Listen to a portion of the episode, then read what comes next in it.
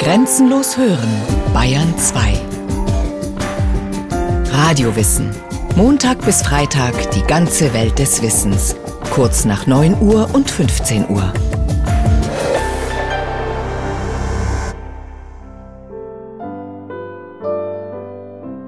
Wie wird ein Sohn armer Bauern zum Begründer einer neuen Wissenschaft? Er muss erkennen, was andere nicht verstehen. Er muss hartnäckig sein und er braucht Unterstützer. Der erste, der Gregor Mendels Fähigkeiten erkannte, war wie so oft der Dorfpfarrer. Durch dessen Fürsprache konnte er das Gymnasium besuchen. Aber das Abitur hätte dem Jungen nichts genützt ohne die Unterstützung seiner Familie, erzählt Silvia Eckhard Wagner, seine Ur-Ur-Urgroßnichte. Sein Vater ist verunglückt 1838 bei Waldarbeiten, bei der Fronarbeit und ist nicht mehr richtig gesund geworden und 1841 sollte Mendel dann den Hof übernehmen. Ja, und er wollte eigentlich studieren. Also dank seiner Schwestern wurde ihm das dann ermöglicht. Die Theresia, die hat auf ihr Erbe verzichtet, die jüngere Schwester. Und der Mann von der älteren Schwester hat den Hof übernommen und hat dann auch das Studium weiter finanziert zum Teil und dem Vater das Ausgedinge bezahlt. Doch Mendels Situation bleibt unsicher. Und so wählt er den Weg, der für einen jungen Mann aus armen Verhältnissen fast der einzige ist, um seinen Lebensunterhalt zu sichern und gleichzeitig zu studieren. Er wird Mönch. Im Augustinerkloster in Brünn, das damals als eine Mischung von Gelehrtenkolleg und Wirtschaftsunternehmen geführt wurde, sagt Dr. Staffan Müller-Wille, Wissenschaftshistoriker an der Universität Exeter in England. Das Kloster war ein großes Wirtschaftsunternehmen, hatte große landwirtschaftliche Güter, eine Brauerei, war auch in der Textilindustrie engagiert und in der Schafzucht. Es war unter anderem eben auch so eine Art Industriebetrieb. Also dieses Bild von Mendel, einsam und verkannt, irgendwo in die Provinz verbannt, das stimmt nicht ganz. Brünn wurde schon im 19. Jahrhundert gerne als Manchester Kontinentaleuropas bezeichnet. Also es war eine Stadt, in der sehr früh die Industrialisierung einsetzt und auch in den beiden Bereichen, die in Manchester virulent waren, nämlich äh, Herstellung von Bier und Herstellung von Textilien. Und die Industrie ist angewiesen auf landwirtschaftliche Produkte von gleichbleibender Qualität, sei es Getreide oder Wolle.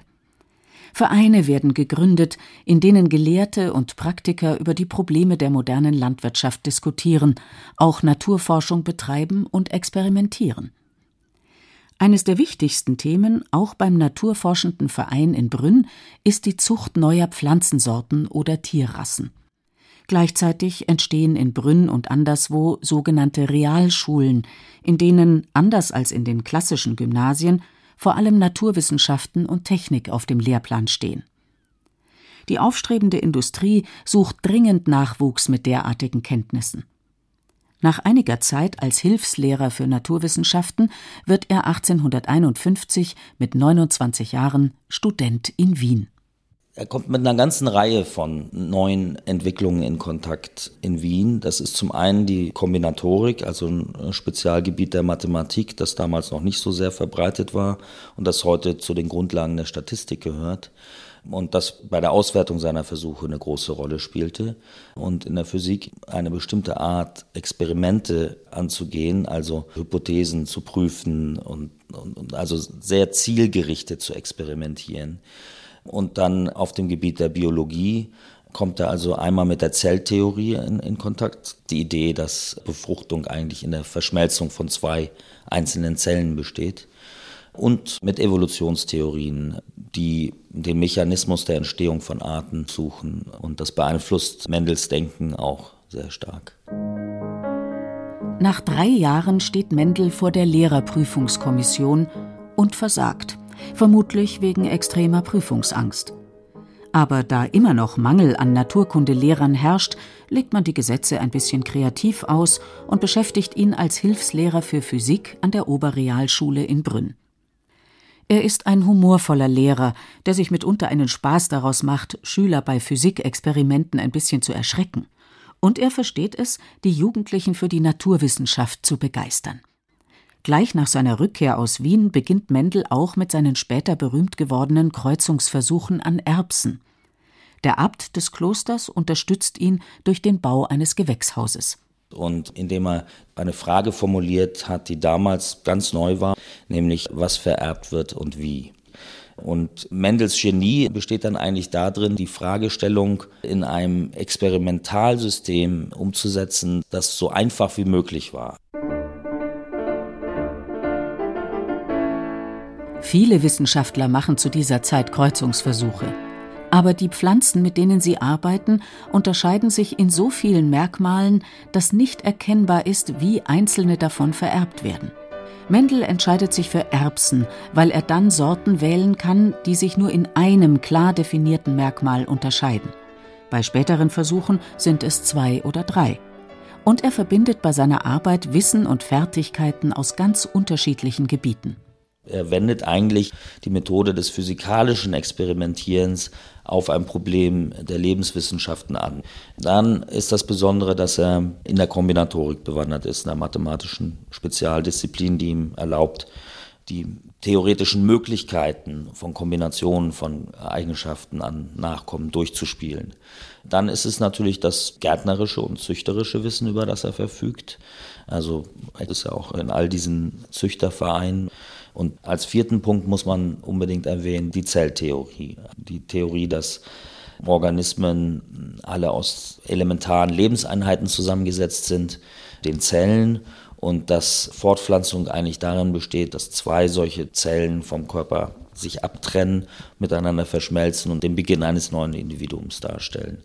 Und alle vier Sachen zusammen, da konnte man zu seiner Zeit wahrscheinlich die Leute in Europa an einer Hand abzählen, die das hatten und von denen hat nur Mendel die nötige Hartnäckigkeit, im Lauf von acht Jahren rund 28.000 Erbsenpflanzen zu ziehen, entsprechend viele Schoten auszupulen und buchstäblich Erbsen zu zählen.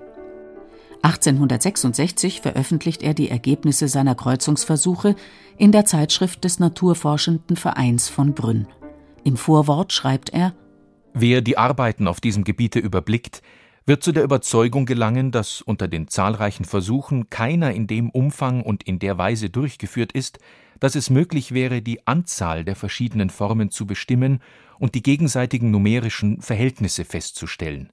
Es gehört allerdings schon einiger Mut dazu, sich einer so weitreichenden Arbeit zu unterziehen. Indessen scheint es der einzig richtige Weg zu sein, auf dem endlich die Lösung einer Frage erreicht werden kann, welche für die Entwicklungsgeschichte der organischen Formen von nicht zu unterschätzender Bedeutung ist.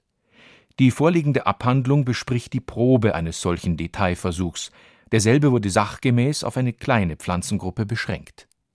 Selbstbewusst setzt sich Mendel, der Amateurforscher, von der Fachwelt ab.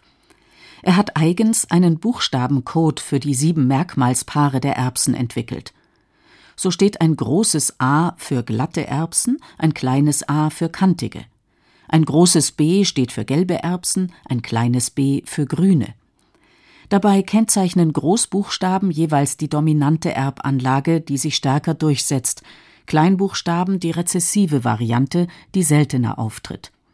Zwei Begriffe, die Mendel prägt und die bis heute gebräuchlich sind. Mendel fordert seine Leser auf, die Versuche zu wiederholen, um die Gültigkeit der Zahlenverhältnisse, die er bei seinen Kreuzungsversuchen gefunden hat, zu überprüfen. Aber sind diese Zahlenverhältnisse, die wir heute als die Mendelschen Regeln kennen, überhaupt das Ziel seiner Arbeit? Staffan Müller-Wille meint, es ging Mendel vor allem darum, eine neue Methode zu entwickeln. Das war eine Art Demonstration. Und das gelingt ihm hervorragend. Ne? Was er anhand der Erbse zeigt, ist, dass wenn man genügend Nachkommen hochzieht, wenn man den Versuchsaufbau genügend vereinfacht und reduziert, nicht ständig wild durcheinander kreuzt, dann findet man ganz starke Regelmäßigkeiten und die erlauben einem auch Rückschlüsse auf die genetische Konstitution der Organismen. Mendel lässt 40 Exemplare des knapp 50-seitigen Aufsatzes drucken, um sie an Vererbungsforscher in ganz Europa zu schicken. Er bekommt fast keine Resonanz. Zwei Jahre nach der Veröffentlichung wird Mendel zum Abt gewählt eine hohe Ehre, aber auch eine Bürde für einen Mann, der seine Zeit lieber im Gewächshaus verbringt, erzählt Silvia Eckert-Wagner, die Ur-Ur-Urgroßnichte. Er ist dann aufgerieben worden von dieser Verwaltungsarbeit als Abt Und dann gab es eben neue Steuern aus Wien für die Klöster und er empfand die als ungerecht und hat also seine ganze Lebensenergie da hineingesteckt in diesen Kampf gegen diese ungerechten Steuern. Und äh, alle anderen Klöster sind nach und nach haben eingelenkt und er blieb bis zum Ende verbissen und stur, wahrscheinlich genauso wie bei seinen Versuchen. Und er war ja dann auch als Abt nicht so erfolgreich, weil er vielleicht auch nicht weltmännisch genug war. Bis auf den engen Kontakt zu seinen zwei Neffen, denen er das Medizinstudium finanzierte, war Mendel am Ende seines Lebens wohl ein einsamer Mann, verbittert durch den Kampf gegen die Steuern und vielleicht auch durch die fehlende Resonanz auf seine Forschung. Anfang 1883 erkrankt er an einem Nierenleiden und stirbt am 6. Januar 1884 mit 61 Jahren. Sein Aufsatz bleibt weitgehend unbeachtet, bis ihn zwischen 1898 und 1901 vier Forscher unabhängig voneinander wiederentdecken. Erst jetzt, mehr als 30 Jahre nach der Veröffentlichung, verstehen Wissenschaftler Mendels Denkansatz, sagt der Wissenschaftshistoriker Staffan Müller-Wille. Also denen ist diese experimentelle Zugangsweise, die Mendel hatte, nicht mehr fremd. Das wird dann ja zum Standardrepertoire biologischer Methoden. Man findet dann gelegentlich Exemplare von dieser Wiederausgabe, die dann von frühen Genetikern heftig annotiert sind. Also wo im Grunde genommen dieser Aufsatz als so eine Art Lehrbuch verwendet wird, um die Methode zu lernen. Und das geht rasend schnell. Eine kuriose Erfolgsstory, das kann man schon sagen. Innerhalb weniger Jahre entsteht die neue Wissenschaft der Genetik und der Mönch aus Mähren gilt als ihr Gründer.